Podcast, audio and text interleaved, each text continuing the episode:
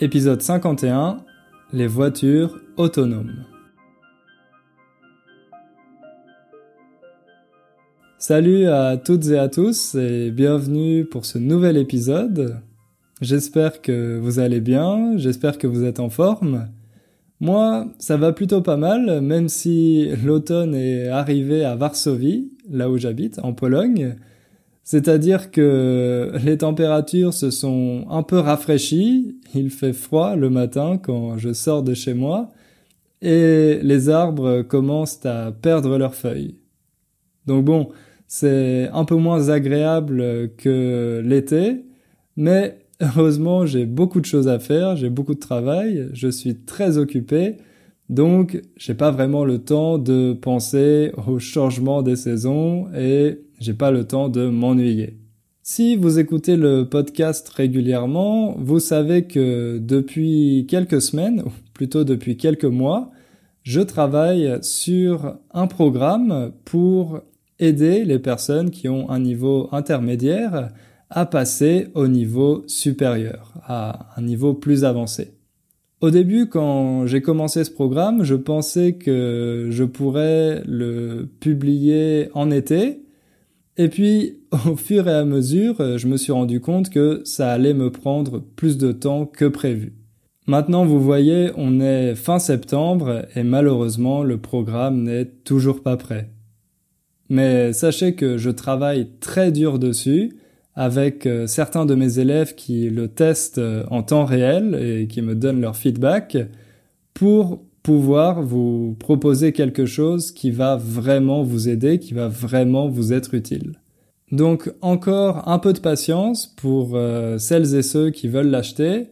Je pense que d'ici un mois, le programme sera terminé et que vous pourrez l'essayer. Avant d'entrer dans le vif du sujet, c'est-à-dire de parler des voitures autonomes, on va écouter un enregistrement d'une auditrice du podcast. Si vous avez écouté les derniers épisodes, vous savez que c'est devenu notre petit rituel, c'est devenu une habitude d'écouter ensemble quelques mots d'autres auditeurs du podcast. J'espère que ça vous motive et que ça vous donne le courage, vous aussi, de parler français. D'ailleurs, si vous avez envie de passer dans le podcast, vous pouvez m'envoyer votre enregistrement au format MP3, par exemple, directement à mon, adresse mail hugo@innerfrench.com. Hugo, H-U-G-O, innerfrench.com. Comme j'ai reçu pas mal d'enregistrements dernièrement, on va en écouter deux aujourd'hui. Donc pour commencer celui de Phoebe. Et puis à la fin de l'épisode, on écoutera le témoignage de Jenny.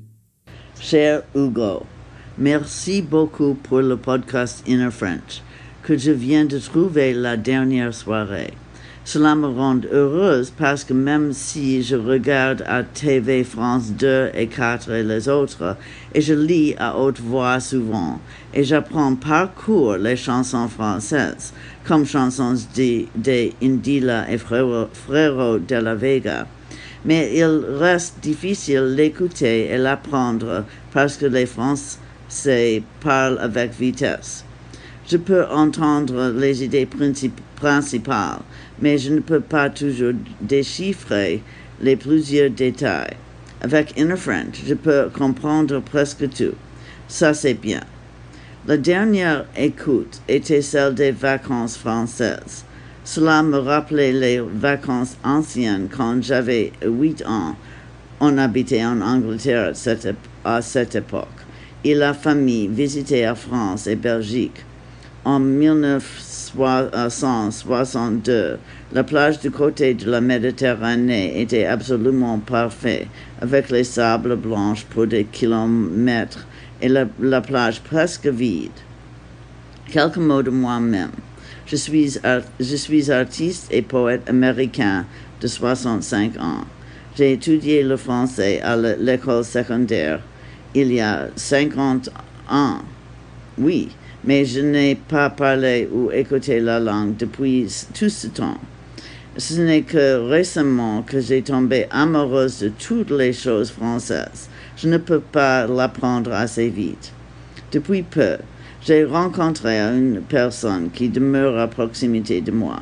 Avec elle, je peux pratiquer parler français. Et maintenant, je peux aussi écouter à Inner French et apprendre beaucoup. J'utilise aussi le website apprendre tv5monde.com. Je n'ai pas l'intention de visiter la France ou de voyager à cause des émissions de carbone. Mais parce que je vis en Vermont, ce serait facile d'aller à Montréal à partir d'ici. Peut-être j'y irai quand je peux parler meilleur. Merci encore pour ce podcast très utile, plein d'informations et, et amusante. Sincèrement, Phoebe Sparrow Wagner. Merci Phoebe, merci beaucoup pour ton histoire. C'est vraiment super d'entendre comment ta relation avec le français a évolué au fil des années. Et je suis vraiment content de voir ta motivation et de voir qu'après tout ce temps, tu as décidé de recommencer à apprendre le français. Tu dis dans ton témoignage que les Français parlent vite et que c'est difficile de les comprendre. Ça, c'est la chose que j'entends le plus souvent, je pense, avec mes élèves, et c'est vrai que ça pose beaucoup de difficultés. Mais comme j'ai déjà dit plusieurs fois, la solution pour ça, c'est de passer un maximum de temps avec la langue, d'écouter différentes sources de français, pas seulement mon podcast, mais aussi de regarder des vidéos sur YouTube, des séries sur Netflix, d'écouter d'autres podcasts, peut-être des podcasts qui sont destinés aux Français et pas seulement aux personnes qui apprennent le français, même si au début ça vous semble très difficile. Si vous le faites régulièrement et que vous écoutez chaque épisode plusieurs fois ou que vous regardez chaque vidéo plusieurs fois, je vous garantis que petit à petit, votre compréhension va s'améliorer de façon très naturelle. Je sais que c'est frustrant, mais essayez de ne pas vous concentrer sur euh, tous les petits détails que vous ne comprenez pas. Essayez surtout de voir le sens global, le sens général, et puis pour les détails, c'est quelque chose que vous pourrez voir plus tard. L'important, ce n'est pas de tout comprendre à 100%, l'important c'est de trouver des choses intéressantes qui vont vous donner envie de pratiquer régulièrement. Et puis je vous conseille aussi de prendre votre temps. Ne soyez pas frustré parce que vous avez l'impression que vos progrès sont lents, c'est quelque chose d'assez normal. On ne peut pas apprendre euh, une langue en seulement quelques semaines. Ça demande du temps, et c'est pour ça que c'est vraiment important de faire des choses qui vous plaisent, de faire des choses qui vous donnent du plaisir, parce que comme ça, vous n'allez pas voir le temps passer. Donc Phoebe, je te conseille de continuer tout ce que tu fais déjà, de continuer à chanter en français, à lire des romans, et je te garantis qu'après quelques temps, les résultats vont être au rendez-vous. Allez, maintenant on va passer à notre sujet principal, les voitures autonomes. Si vous regardez des films de science-fiction ou que vous lisez des romans de science-fiction, vous savez peut-être qu'avant, quand on imaginait les voitures du futur, on pensait plutôt à des véhicules volants.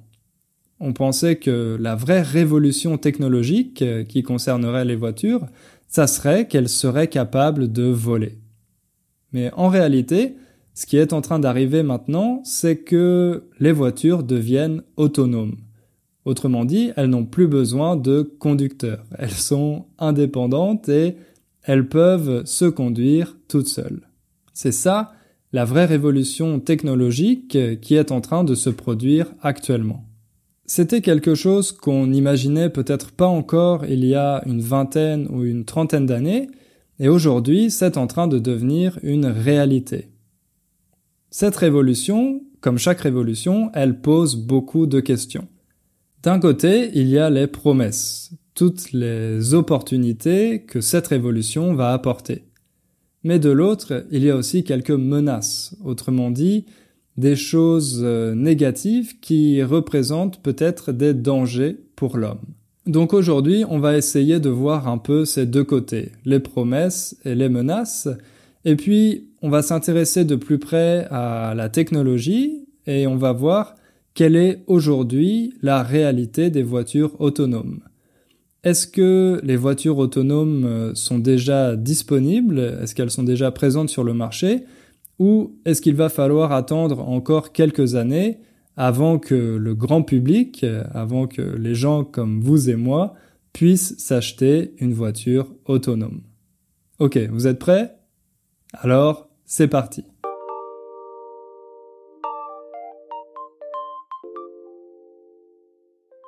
Comme je vous l'ai dit en introduction, les voitures autonomes sont pleines de promesses.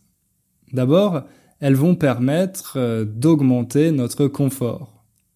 En fait, les voitures autonomes, c'est un peu un rêve pour les personnes comme moi qui détestent conduire. Moi, j'ai mon permis de conduire, c'est-à-dire j'ai ce document officiel, cette autorisation de conduire, mais je déteste ça. J'ai passé mon permis quand j'avais 18 ans, mais ensuite, comme j'ai fait mes études dans une grande ville, à Paris, j'avais pas besoin d'avoir de voiture.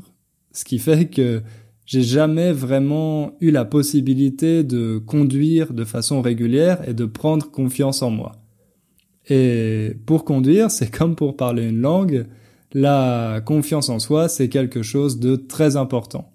Donc pour les personnes qui détestent conduire, la voiture autonome, c'est vraiment un rêve.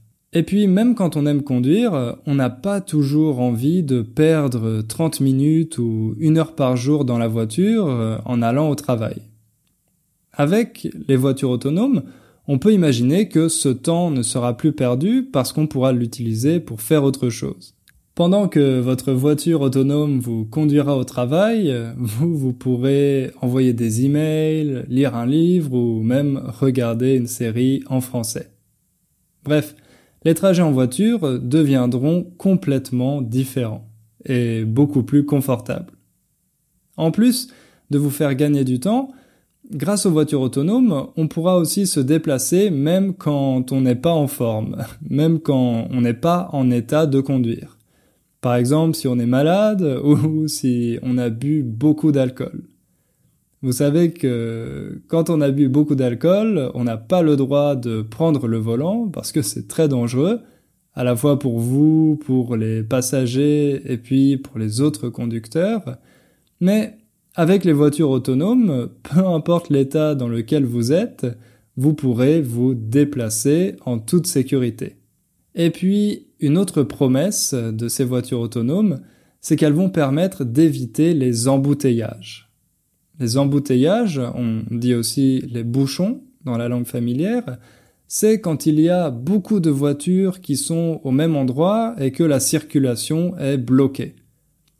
Comme les voitures autonomes seront en théorie capables de communiquer entre elles, elles pourront se répartir les différentes routes, les différents itinéraires, afin d'éviter justement que beaucoup de voitures se trouvent au même endroit au même moment, et comme ça, il n'y aura pas d'embouteillage. Donc la circulation sera plus fluide. Tout ça, ce sont des innovations qui vont permettre d'améliorer le confort de la conduite. Mais les voitures autonomes représentent aussi une opportunité pour une nouvelle catégorie d'usagers. Des personnes qui, jusqu'ici, ne pouvaient pas conduire de voiture. On peut penser par exemple aux personnes qui souffrent d'un handicap qui les empêche de conduire. Grâce à la voiture autonome, elles vont elles aussi devenir plus indépendantes car elles vont avoir la possibilité de se déplacer facilement et de manière sûre. On peut aussi penser aux personnes âgées qui ne sont plus capables de conduire. Eh bien, elles vont avoir cette possibilité de se déplacer librement. Mais là où les attentes sont les plus grandes en ce qui concerne les voitures autonomes, c'est pour la sécurité. Il y a un rapport de l'Organisation mondiale de la santé qui date de 2017 qui indique que chaque année dans le monde, il y a entre 20 et 50 millions de blessés liés à des accidents de la route. On peut aussi voir ce problème sous un angle un peu plus cynique parce que l'OMS a estimé que tous ces accidents de la route coûtent très cher aux économies des pays. Ils représentent environ 3% du PIB des pays. Le PIB, je pense que je vous l'ai déjà dit, c'est le produit intérieur brut, l'indicateur qui mesure la richesse, la production d'un pays. Il y a différentes études qui ont estimé que 9 accidents sur 10 sont causés par une erreur humaine. Pas par un problème technique de la voiture, mais parce que le conducteur a pris une mauvaise décision. C'est pour ça que les chercheurs et les ingénieurs estiment que si on arrive à rendre les voitures autonomes, on va diminuer drastiquement le nombre d'accidents. Mais d'un autre côté, il faut faire attention à ne pas être trop optimiste. Parce que quand on estime que 9 accidents sur 10 sont causés par une erreur humaine, de l'autre côté, on ne sait pas combien d'accidents sont évités justement grâce à la réaction du conducteur. Ça, c'est quelque chose qui est beaucoup plus difficile à estimer. Donc, on ne peut pas vraiment dire que mécaniquement, si toutes les voitures deviennent autonomes, on va éviter 9 accidents sur 10. Ce n'est pas aussi facile que ça. Mais malgré ça, il y a un consensus parmi les chercheurs pour dire que rendre les voitures autonomes permettrait de beaucoup diminuer le nombre d'accidents sur la route. Avec toutes ces belles promesses, évidemment, il y a beaucoup de gens qui ont envie de s'offrir une voiture autonome. Mais quand on parle d'autonomie, en fait, il y a différents niveaux. Il y a du niveau 1 au niveau 5, le niveau 1 où la voiture n'est pas du tout autonome et le niveau 5 où elle l'est totalement. Mais entre ça, on peut dire qu'il y a des niveaux de semi-autonomie. Par exemple, maintenant, il y a déjà beaucoup de voitures euh, qui disposent de systèmes de freinage d'urgence. Le freinage, ça vient du verbe freiner, ça veut dire arrêter un objet en mouvement. Donc si vous êtes en voiture et que vous voulez vous arrêter, que vous voulez stopper, vous devez freiner. Et maintenant, dans beaucoup de voitures, il y a un système qui permet de freiner automatiquement dans une situation dangereuse. Et puis, pour les personnes qui détestent se garer, se garer, c'est-à-dire placer sa voiture sur euh, une place de parking, on dit aussi stationner, eh bien maintenant, dans certaines voitures, il y a des technologies de stationnement automatique où il vous suffit d'appuyer sur un bouton pour que la voiture se gare toute seule. Et ça, c'est vraiment génial. Il y a même d'autres constructeurs qui proposent des technologies beaucoup plus avancées, comme par exemple Tesla avec son mode autopilote. Donc dans certaines voitures Tesla, vous pouvez activer le mode autopilote pour que la voiture se conduise toute seule.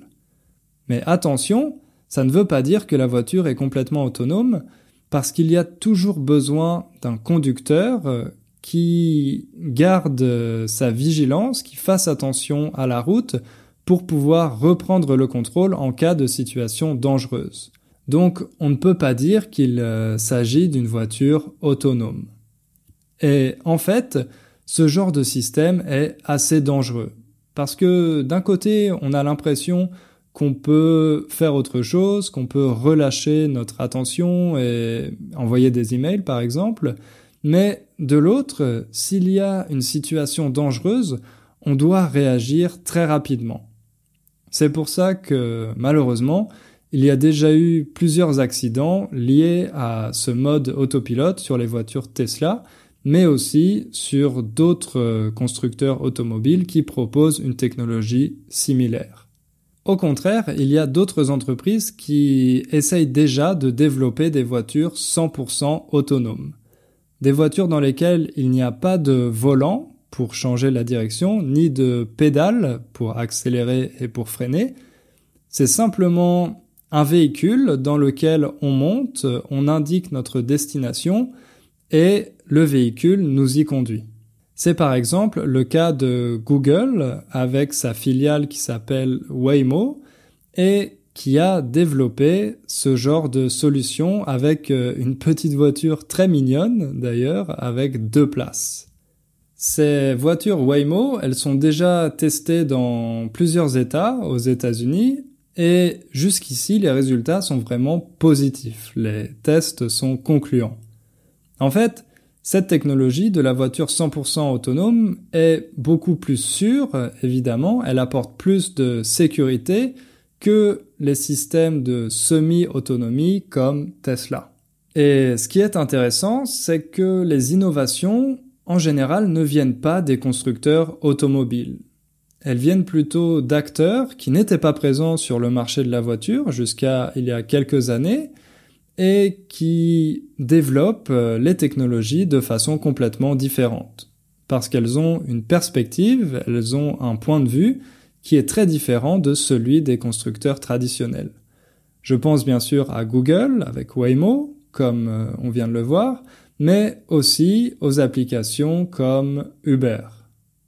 Ces nouveaux acteurs, ils considèrent les voitures comme un service et non plus comme un produit comme le faisaient avant les constructeurs traditionnels. Autrement dit, les voitures autonomes doivent être une solution pour euh, permettre de se déplacer un peu comme les transports en commun mais avec plus de flexibilité et évidemment plus d'autonomie. Au lieu de posséder notre voiture, dans le futur, on aura peut-être simplement un abonnement avec une application et puis, on pourra commander une voiture quand on en aura besoin, un peu comme avec euh, un taxi, sauf qu'il n'y aura pas de chauffeur dans ce taxi. Ça, c'est plutôt une bonne chose parce qu'en théorie, ça va nous permettre de diminuer la pollution. Il y aura moins de voitures parce que chaque famille ne possédera pas sa propre voiture, mais elles euh, seront utilisées d'une façon plus optimale pour permettre à tout le monde de se déplacer avec beaucoup de flexibilité. Malheureusement, la technologie des voitures autonomes est encore loin d'être parfaite. Il y a déjà eu plusieurs accidents, dont un accident mortel en mars dans l'État de l'Arizona aux États-Unis. Une femme a été tuée suite à un accident avec une voiture autonome contrôlée par l'entreprise Uber. En fait, il faut savoir que depuis plusieurs mois, Uber faisait des tests sur la route, elle testait ses voitures autonomes, et en mars, cette femme qui essayait de traverser la rue a été percutée par euh, une de ses voitures et elle est morte ensuite à l'hôpital.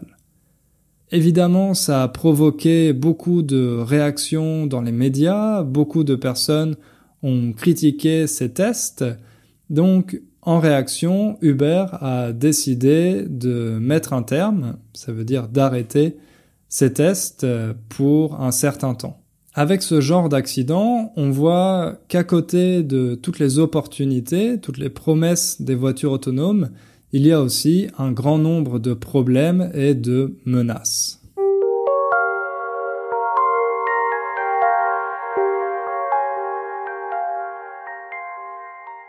Un des problèmes dont on parle le plus, c'est celui de la responsabilité et de la programmation de ces voitures. Autrement dit, dans les situations extrêmes, dans les situations dangereuses, comment les voitures doivent-elles réagir? Par exemple, on peut imaginer des situations extrêmes dans lesquelles la voiture a le choix entre tuer des piétons ou bien sacrifier les passagers. Ah oui, les piétons, ce sont les personnes qui marchent dans la rue, les personnes qui ne sont pas à bord d'une voiture. Donc on peut imaginer ce genre de situation extrême et les ingénieurs qui développent ces voitures doivent décider à l'avance comment les voitures doivent réagir dans ce genre de situation. Ça évidemment, ça fait partie de dilemmes moraux, ça dépasse vraiment le cadre des simples technologies, et c'est très difficile d'apporter une réponse. Par exemple, les ingénieurs se demandent s'il faut attribuer une valeur à la vie de chaque personne. Est-ce que la vie d'une femme enceinte a plus de valeur que celle d'une personne âgée? Est-ce que la vie d'une personne malade a moins de valeur que celle d'un enfant en bonne santé? Est-ce que la vie du directeur d'une entreprise a plus de valeur que celle d'un employé? C'est très difficile de répondre à ces questions et on peut se demander si ça vaut même la peine de se les poser. Parce que quand un humain se retrouve dans ce genre de situation, dans une situation proche d'un accident, il est obligé de réagir très rapidement et il ne prend pas en compte tous ces paramètres. Donc, est-ce que les voitures autonomes doivent imiter la réaction des hommes ou est-ce qu'elle doit adopter une logique complètement différente? Ça, ce sont des questions assez intéressantes, donc on trouve beaucoup d'articles qui en parlent, mais finalement, ce sont des scénarios assez rares. Et ça n'est pas ça la plus grande menace avec les voitures autonomes. La plus grande menace, c'est le pouvoir qui est donné aux constructeurs automobiles. En fait, la technologie évolue tellement rapidement que l'État n'a pas le temps de réguler toutes ces nouvelles euh, pratiques qui sont en train d'être mises en place. La technologie, l'innovation technologique va beaucoup plus vite que la régulation des États. Ce qui fait que, de facto, les constructeurs automobiles ont de plus en plus de pouvoir. Et on peut se demander si on peut vraiment faire confiance aux constructeurs automobiles pour prendre des décisions aussi importantes. Vous avez sûrement entendu parler en 2015 du scandale de l'entreprise Volkswagen. En fait, euh, on a découvert que cette entreprise modifiait artificiellement les émissions de CO2, les émissions de dioxyde de carbone de ces voitures pour pouvoir passer les tests et être aux normes. Donc pendant les tests, les voitures obtenaient de très bons résultats, mais ensuite, sur la route, elles polluaient énormément. Avec ce genre de scandale, on voit que c'est peut-être un peu dangereux de laisser tellement de pouvoir à ces constructeurs automobiles, à ces entreprises, dont la seule logique est celle du profit. Mais comme les entreprises automobiles représentent une grosse partie de l'économie, que ce sont des business très rentables, avec des lobbies très puissants, souvent l'État n'a pas envie de mettre de bâtons dans les roues des constructeurs. Ça, c'est une expression idiomatique, mettre des bâtons dans les roues. Ça veut dire euh, créer des obstacles pour empêcher quelqu'un de faire quelque chose. Mettre des bâtons dans les roues. Vous pouvez imaginer par exemple un vélo, si vous mettez un bâton dans la roue du vélo, il va s'arrêter immédiatement. Il ne va pas pouvoir avancer. Évidemment, chaque État, dans chaque pays, a envie d'aider ses entreprises à se développer, surtout dans le cadre de la concurrence mondiale. Donc, pour ne pas freiner les innovations, pour ne pas ralentir les constructeurs automobiles, il leur donne des autorisations et la régulation est encore assez faible. Ça, malheureusement, ça se fait au détriment parfois de la sécurité des citoyens. Bref, pour conclure, on peut dire qu'évidemment les promesses des voitures autonomes sont très séduisantes, mais qu'il ne faut pas oublier d'être vigilant, de faire attention à la manière dont elles sont développées, car le plus important, ça doit rester la sécurité des utilisateurs. C'est plus important que les utilisateurs restent en vie et puissent se déplacer de manière sûre, plutôt que de leur offrir le confort d'envoyer des emails dans leur voiture. Je pense que le vrai défi, c'est vraiment celui de la sécurité et pas forcément celui du confort.